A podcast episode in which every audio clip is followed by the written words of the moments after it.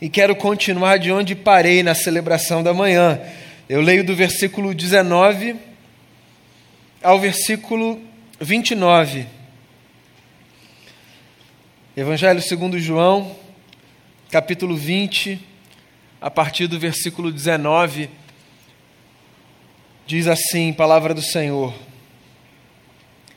Ao cair da tarde, daquele primeiro dia da semana, Estando os discípulos reunidos a portas trancadas por medo dos judeus, Jesus entrou, pôs-se no meio deles e disse: Pai seja com vocês. Tendo dito isso, mostrou-lhes as mãos e o lado. Os discípulos alegraram-se quando viram o Senhor. Novamente Jesus disse: Pai seja com vocês. Assim como o Pai me enviou, eu os envio. E com isso soprou sobre eles e disse: Recebam o Espírito Santo. Se perdoarem os pecados de alguém, estarão perdoados. Se não os perdoarem, não estarão perdoados. E Tomé, chamado Dídimo, um dos doze, não estava com os discípulos quando Jesus apareceu. Os outros discípulos lhe disseram: Vimos o Senhor. Mas ele lhes disse: se eu não vir as marcas dos pregos nas suas mãos, não colocar o meu dedo onde estavam os pregos, e não puser a minha mão no seu lado, não crerei. Uma semana mais tarde, os seus discípulos estavam outra vez ali, e Tomé com eles. Apesar de estarem trancadas as portas, Jesus entrou, pôs-se no meio deles e disse: Pai seja com vocês. E Jesus disse a Tomé: Coloque o seu dedo aqui e veja as minhas mãos Estenda a mão e coloque-a no meu lado.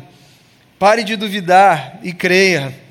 Disse-lhe Tomé: Senhor meu e Deus meu. Então Jesus lhe disse: Porque me viu, você creu? Felizes os que não viram e creram. Palavra do Senhor. Domingo da ressurreição. A gente faz festa e celebra essa data. Mas eu imagino que você saiba que essa notícia não caiu como uma luva no coração daquela gente. Como falei hoje de manhã, quero repetir, não é todo dia que a gente se depara com o retorno de alguém de quem a gente acabou de se despedir. A vida já deve ter distanciado você de pessoas que você amava. Você já deve ter passado por essas experiências doídas, sofridas, de sepultar os seus mortos. E quando a gente deixa o cemitério depois de uma cerimônia em honra àquela vida, em gratidão a Deus por aquele ou por aquela que se foi, a gente não sai no carro ou no transporte que a gente tiver pensando: será que daqui a alguns dias vai voltar? A gente dá a morte como um fato, porque de fato a morte é um fato.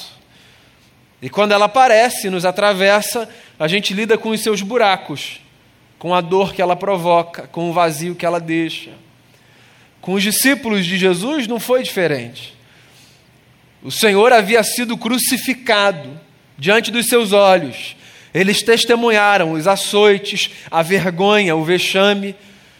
E, inclusive, pediram licença para que tomassem o seu corpo e o sepultassem. Um homem rico que seguia Jesus e emprestou um espaço no seu jardim para que o nosso mestre então tivesse o seu corpo posto ali. E acontece o que a gente sabe que acontece. No domingo de manhã, quando algumas mulheres amigas de Jesus vão ao sepulcro, elas se deparam com uma cena no mínimo assustadora. O corpo do Senhor não está ali. Encurtando uma história que você conhece, o corpo do Senhor não está ali, não porque saquearam o corpo de Jesus, que foi o primeiro pensamento das mulheres. Tanto é que Maria Madalena, quando encontra o suposto jardineiro, que era Jesus, ela faz a ele um pedido: só me diga onde você colocou o corpo dele, deixe que eu leve o corpo do meu Senhor.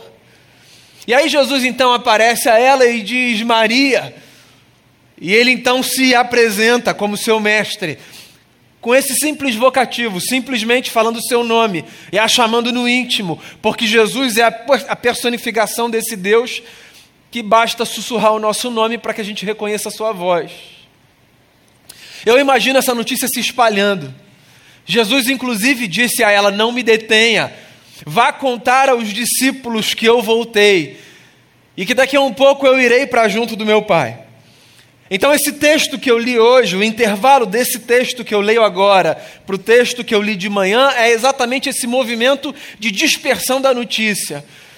Maria Madalena testemunha o Cristo ressurreto, alguns discípulos testemunham também, e eles saem correndo para contar aos outros discípulos, homens e mulheres, as boas novas.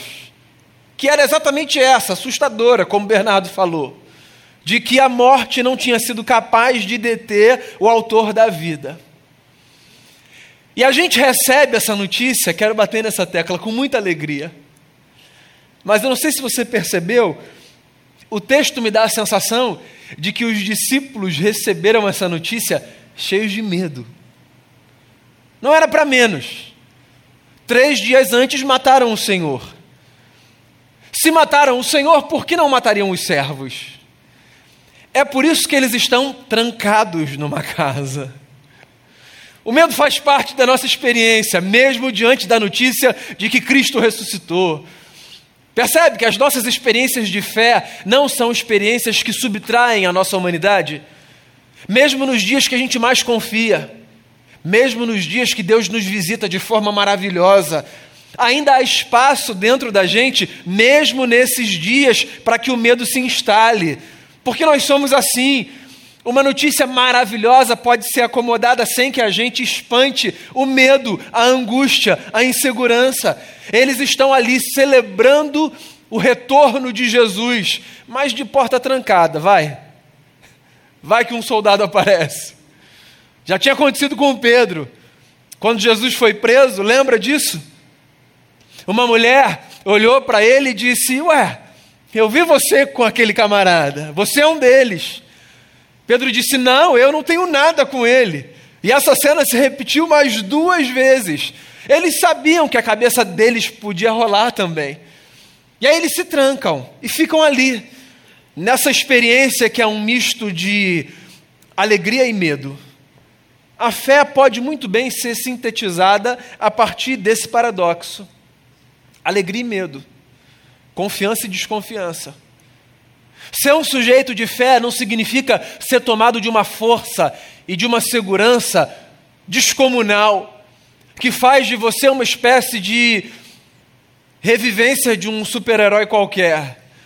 A nossa fé, ela é vivenciada no meio dessas cenas muito esquisitas, que parecem não se harmonizar e não se harmonizam mesmo, mas é o que a gente tem para oferecer. E aí João conta para a gente que Jesus aparece nessa casa onde os discípulos estão de portas trancadas.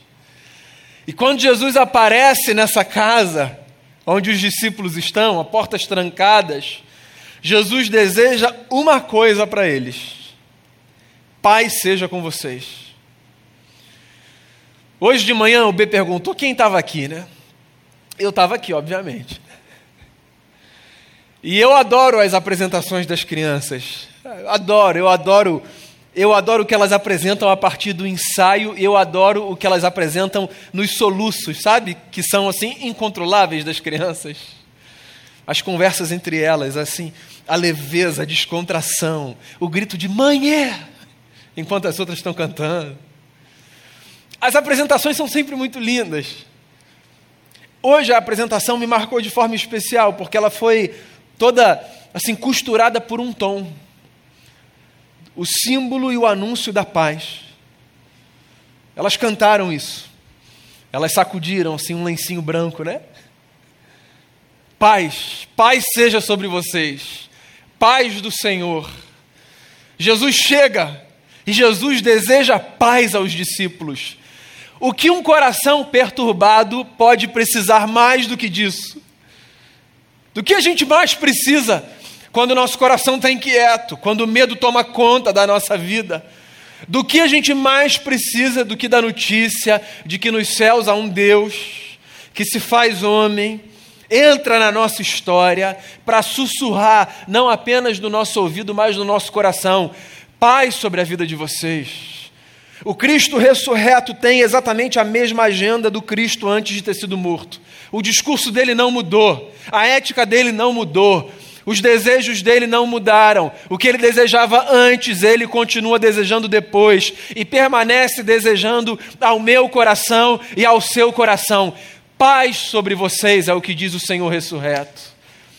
No mundo em guerra como o nosso, com tanto conflito, nos cenários macros, mas também nos cenários micro da nossa casa, das nossas relações, que notícia pode ser melhor do que a de que o que Deus deseja para a gente é paz?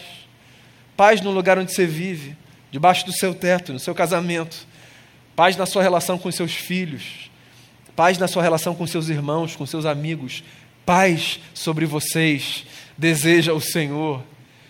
E aí eles fazem uma festa, porque Jesus está com eles. E eu fico tentando aqui desenhar essa cena na minha cabeça. Se até aquele momento o coração daquela gente era tomado de medo, a partir da chegada de Jesus, eu posso imaginar aquela gente sendo tomada por uma coragem, por uma força, por uma alegria.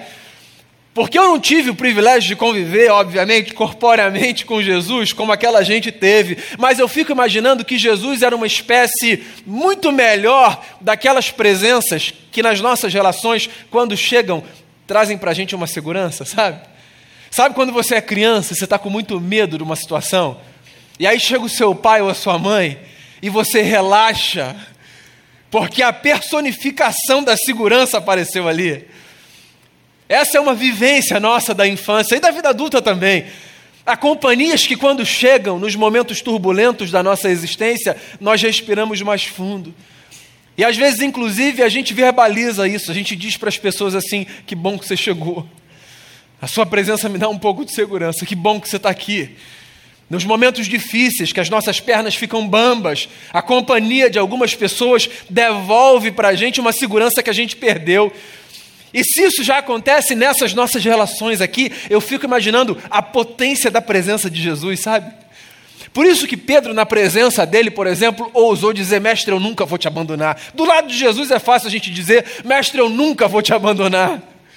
Bastou que ele se afastasse um pouquinho e que uma mulher o visse escondido num canto para dizer: Eu nunca estive com ele, nem sei quem é. Quando ele chega perto da gente, a gente é tomado de uma força, de uma coragem. E volto a dizer, nós, os que aqui estamos, nós não temos o privilégio de conviver corporamente com o Cristo, sabe, que esteve entre aqueles, mas porque nós acreditamos na fala do próprio Jesus quando foi para junto do Pai, que disse: eu não vou deixar vocês sozinhos, eu vou soprar sobre vocês o meu espírito. Vocês terão outro companheiro, outro consolador, porque nós acreditamos na presença viva de Deus no seu espírito, dentro do nosso coração. Muitas vezes, mesmo que Cristo não esteja aqui em carne e osso, nós temos a nossa segurança retomada. Por quê? Porque uma presença tão divina e tão santa inunda a nossa consciência, o nosso coração, que mesmo sem a gente ver absolutamente ninguém, a gente caminha com mais segurança e com mais força, porque dentro da gente há uma certeza: Ele está entre nós. Ressurreição é a notícia de que Ele está entre nós. Porque, ainda que não o vejamos, Ele deixou o seu espírito como um companheiro. Santa companhia, hóspede divino, mora dentro da gente. Então eu posso imaginar aquela casa que antes era tomada pelo medo, portas trancadas, janelas trancadas, de uma hora para outra, a partir da presença de Jesus, aquela gente ficando mais leve, aquela gente relaxando, distensionando, a música voltando a ser cantada, a comida sendo posta sobre a mesa, aquela gente celebrando a vitória da vida, porque a presença de Deus entre nós nos faz celebrar a vitória da vida. É isso.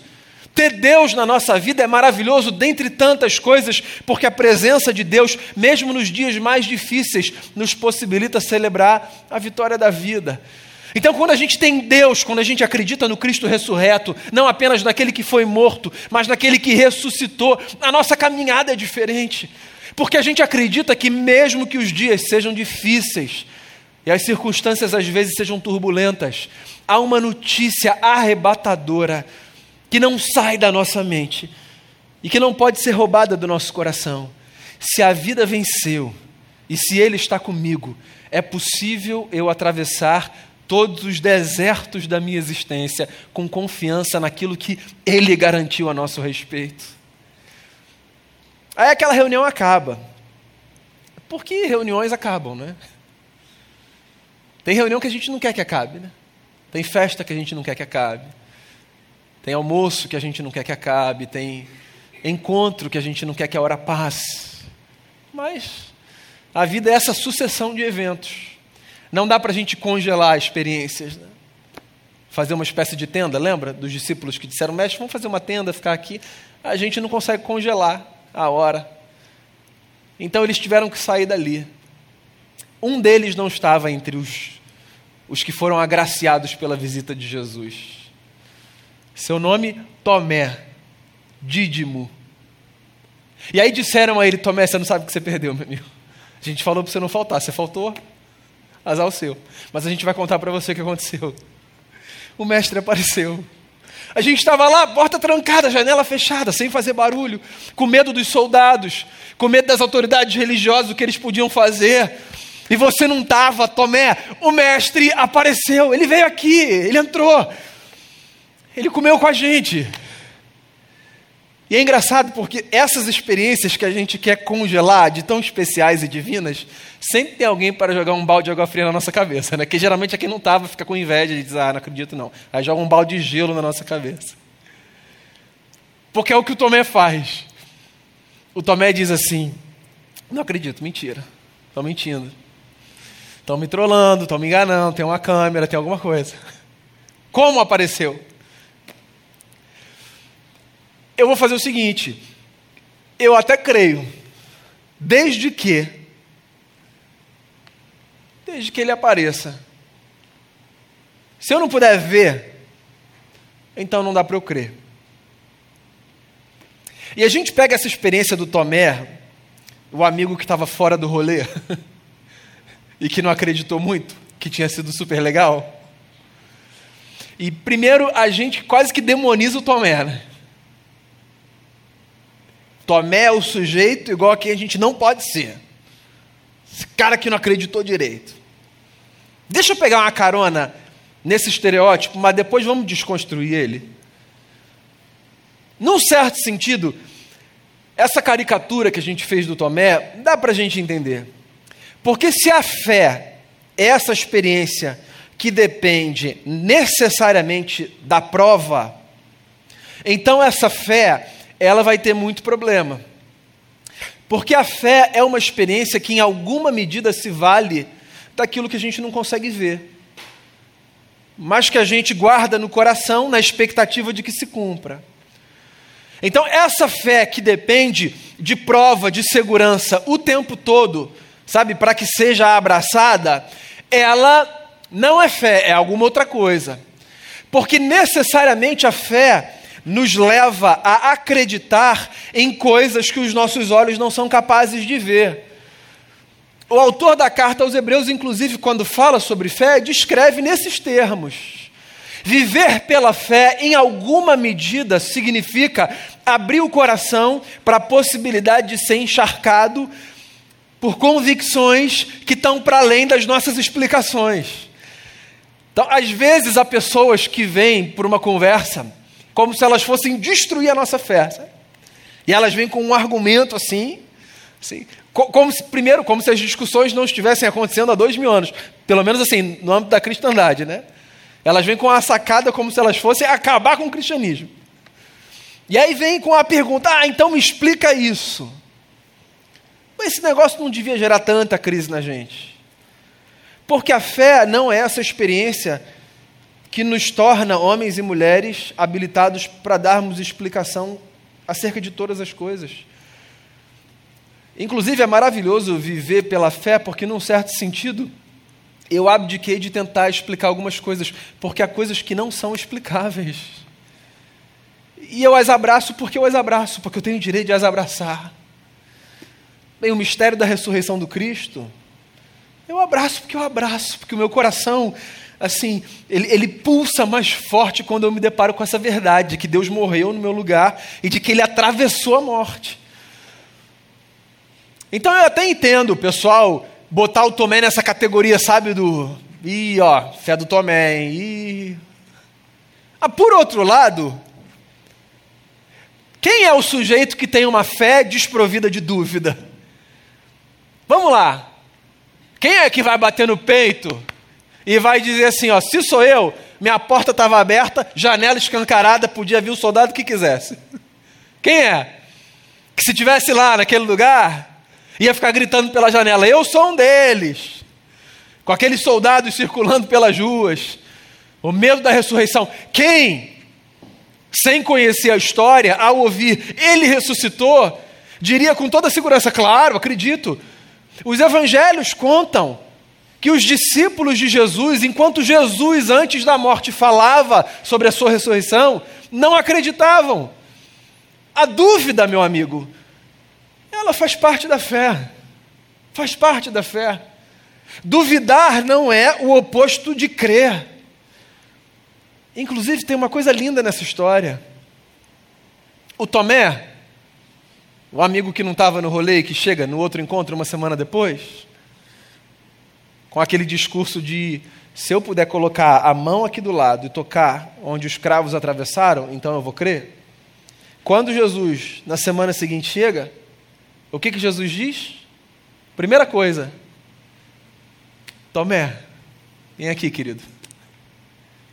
Coloca a mão aqui. Olha aqui. Daí a gente lê esse texto como se esse texto fosse uma espécie de Jesus esfregando na cara do Tomé, sabe? É que talvez isso fosse o que a gente faria se a gente estivesse no lugar, né? Vou esfregar na sua cara, cara, eu, tu não acreditou.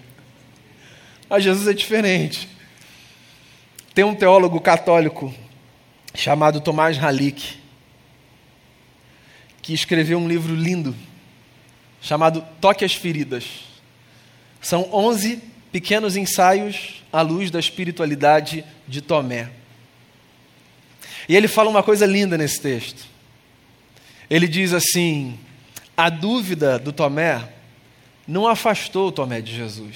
Pelo contrário, a dúvida do Tomé o aproximou de Jesus.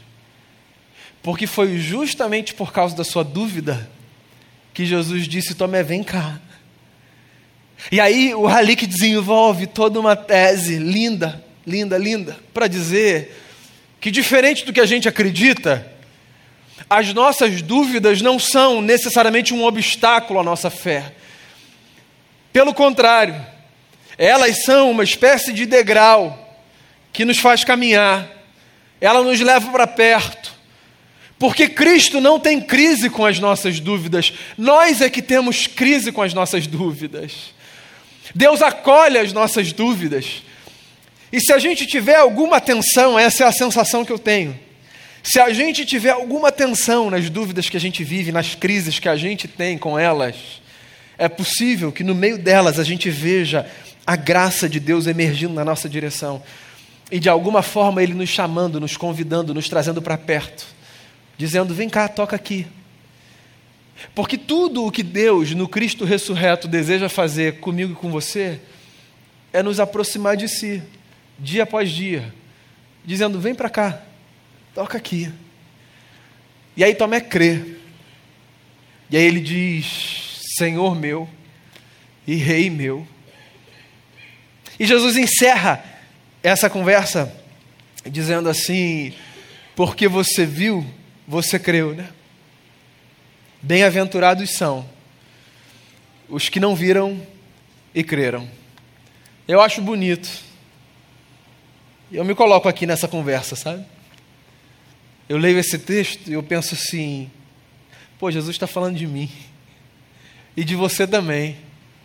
Essa gente que abre o coração para que a beleza desse texto provoque uma santa bagunça no nosso interior e nos devolva a capacidade de acreditar que, se um dia experiências de morte pareceram roubar a nossa fé, num outro dia, o poder da ressurreição nos fez lembrar que aquele a quem a gente devotou a nossa vida, ainda que tenha dado o seu corpo para ser partido e tenha vertido o seu sangue, o fez por amor de cada um de nós, não para que nós fôssemos distanciados dele, dominados pelo medo e vivêssemos presos com medo do que pode acontecer, mas para que, pelo contrário, a gente pudesse viver uma experiência de vida muito empoderada por essa presença divina, que é a presença do Espírito Santo, que hoje é essa santa companhia, tal qual a presença de Jesus entrando naquela casa,